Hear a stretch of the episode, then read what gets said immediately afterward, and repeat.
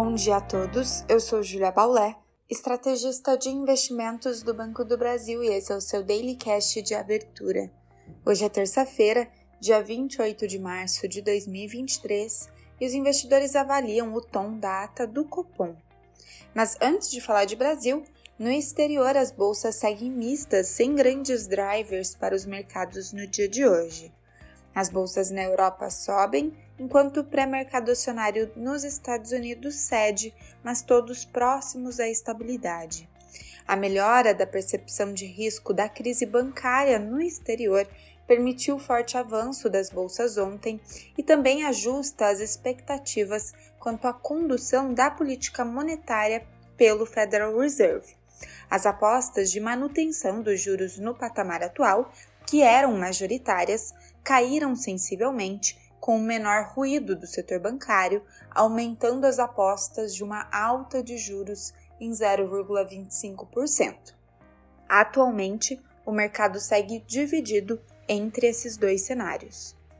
Para o país, hoje é aguardado o índice de confiança do consumidor, enquanto na Europa teremos fala da presidente do Banco Central Europeu ainda pela manhã na Alemanha.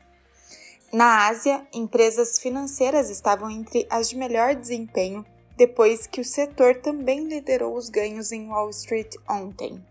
Na China, a queda anual de 22,9% no lucro industrial no país no primeiro bimestre é notícia ruim para os mercados, colocando em dúvida o ritmo de recuperação da sua economia.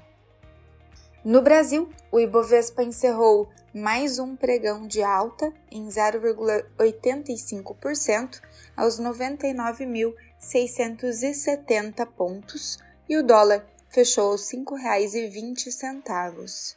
Na curva de juros, houve especial atenção à baixa do dólar ante o real, levando a uma rodada de alívio concentrada especialmente nos vértices intermediários e longos. Para hoje, o investidor local se concentra na ata do Copom. O documento já foi divulgado nessa manhã e está em avaliação pelos investidores. Há grande expectativa em relação ao tom da ata, que pode alterar as apostas de timing para a redução da Selic. Atualmente, o mercado precifica de forma majoritária um recuo de 0,25% a partir da reunião de agosto. O sinal vindo do exterior é fraco para a abertura dos negócios, ainda que o petróleo apresente leve ganho nesta manhã. No câmbio, moedas de países emergentes avançam contra o dólar, mas o noticiário local é o que ganha relevância para o dia.